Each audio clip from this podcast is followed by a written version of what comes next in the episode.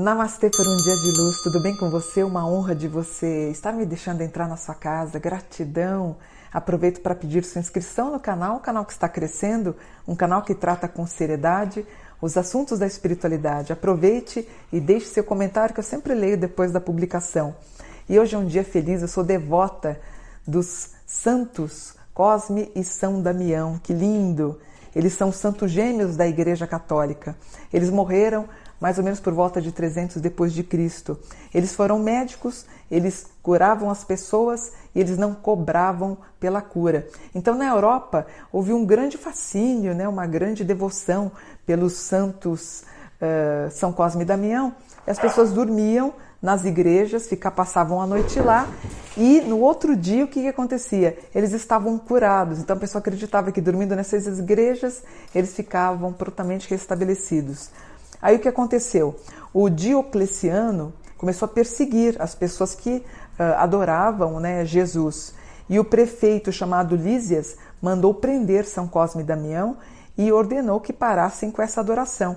E eles mantiveram firmes, mesmo diante da tortura. E aconteceram fatos incríveis, porque os gêmeos não sofreram nenhum tipo de ferimento. Então eles lançaram pelo abismo, eles subiram, voltaram, eles foram queimados e o fogo não queimou, eles foram afogados e retornaram e ressurgiram das águas. Aí o que aconteceu? Eles mandaram decapitar os santos gêmeos e aí houve uma verdadeira adoração pelos santos, né? Eles tinham três irmãos, o Antimo, o Leôncio e o Euprépio, que também morreram como mártires como eles. E por que, que o dia de São Cosme e Damião é hoje? Porque a execução dos gêmeos aconteceu hoje no dia 27 de setembro. Eu lembro quando eu tinha 10, 11 anos, todo domingo, né? Eu fazia um bolinho, alguma coisa prática, né? Algum docinho e colocava nos fundos de casa, tinha uma laje, eu colocava é, todo domingo. Eu nem sabia direito da história deles, mas eu tinha uma vontade de colocar comidas e bolos e tal, que você pode fazer para agradar, né? Então as pessoas colocam caruru, mas geralmente se coloca um, pedaço, um pouquinho de bolo com alguma coisa mais com açúcar que eles adoram, né? E eu lembro que minha mãe foi consultar um babalaô do Maranhão e no jogo de Fá esse pai de santo fala para minha mãe: "Tem alguém que cultua e beija na sua casa?" Minha mãe disse assim: "Olha, a filha do meio, que é meio maluca, exatamente assim.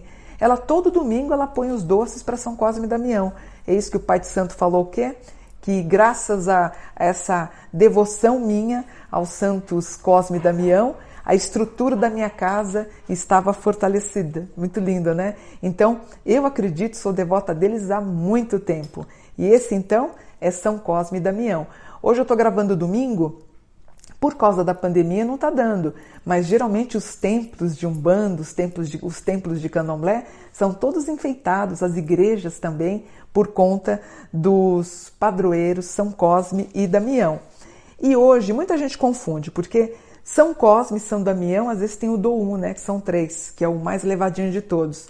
Então, vamos deixar claro, hoje é o dia de São Cosme e São Damião. Também hoje é cultuado Ó, os ibejes. O que, que são os ibejes? O ibeje é uma divindade gêmea, protetora dos gêmeos na mitologia urbana. O primeiro gêmeo é chamado de Taiwo e o segundo de Keindé, é o segundo. Também existe o Dou, como eu falei para vocês, que é o mais levado de todos os irmãos. Cada gêmeo é representado por uma imagem. E o que, que acontece? Os iorubanos eles colocam alimentos sobre as suas imagens na frente para pedir proteção dos ibejes. E os pais dos gêmeos costumam também fazer as oferendas para eles. O animal tradicionalmente associado aos ibejes é o macaco. A palavra ibeje significa gêmeos. Ibe, nascer. Edi, dois. Edi significa dois. A lenda diz que os ibejes eram filhos de Ansan, mas eles foram abandonados por ela e ela jogou eles nas águas. Aí a Oxum, vendo as crianças quase se afogando, começou a cuidar deles como se fossem seus filhos. Então Ibeje ele mostra que todas as coisas, né, em todas as circunstâncias, tem dois lados e que a justiça só pode ser feita olhando e vendo as duas medidas. Essas duas medidas devem ser pesadas e se os dois lados forem ouvidos. Na África, o Ibeje é indispensável em todos os cultos. Ele merece o mesmo respeito dispensado a qualquer orixá. Os seus pedidos são sempre modestos. Eles sempre pedem pouquinha coisa, um docinho, uma balinha, nada grande, grandes luxos não. E os ibejes são considerados os donos da verdade.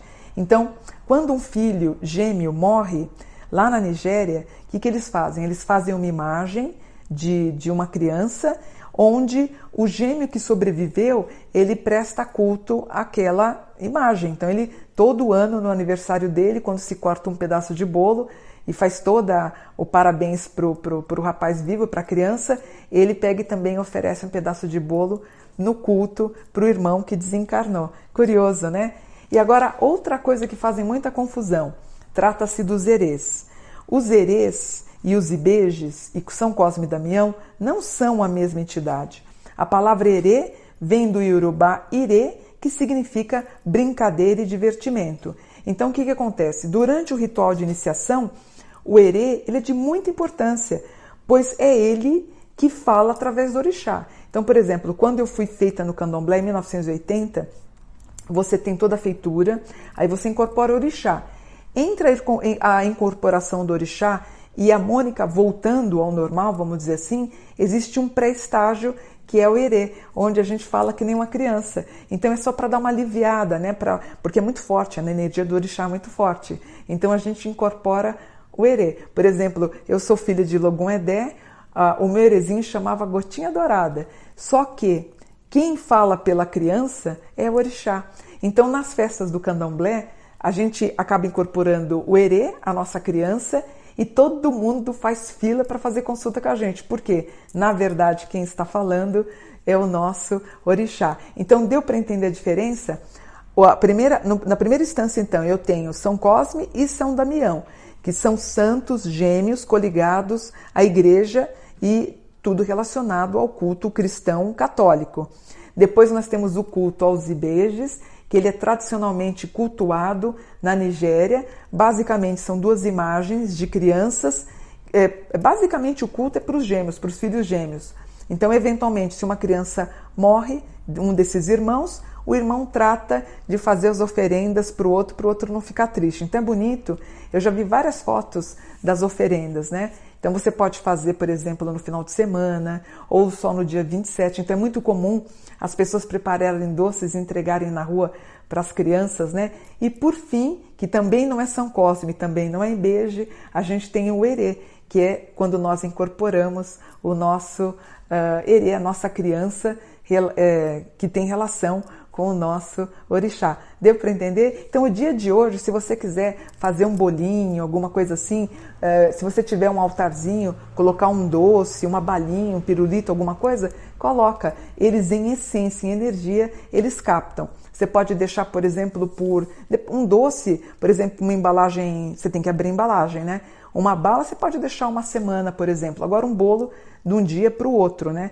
Existe uma tradição que eu não gosto muito, que é quanto mais bolor fica o alimento, mais significa que ele foi aceito. Eu particularmente não, não gosto do tanto da feição que fica o doce como do cheiro, mas no candomblé isso é muito comum. Quanto mais bolor teria, teria sido mais aceita a oferenda que você faz. Depois você despacha em água corrente ou você coloca, por exemplo, na terra, né? E os animaizinhos, as formiguinhas vão fazer o, o serviço delas de recolher e levar para outro plano, tá bom?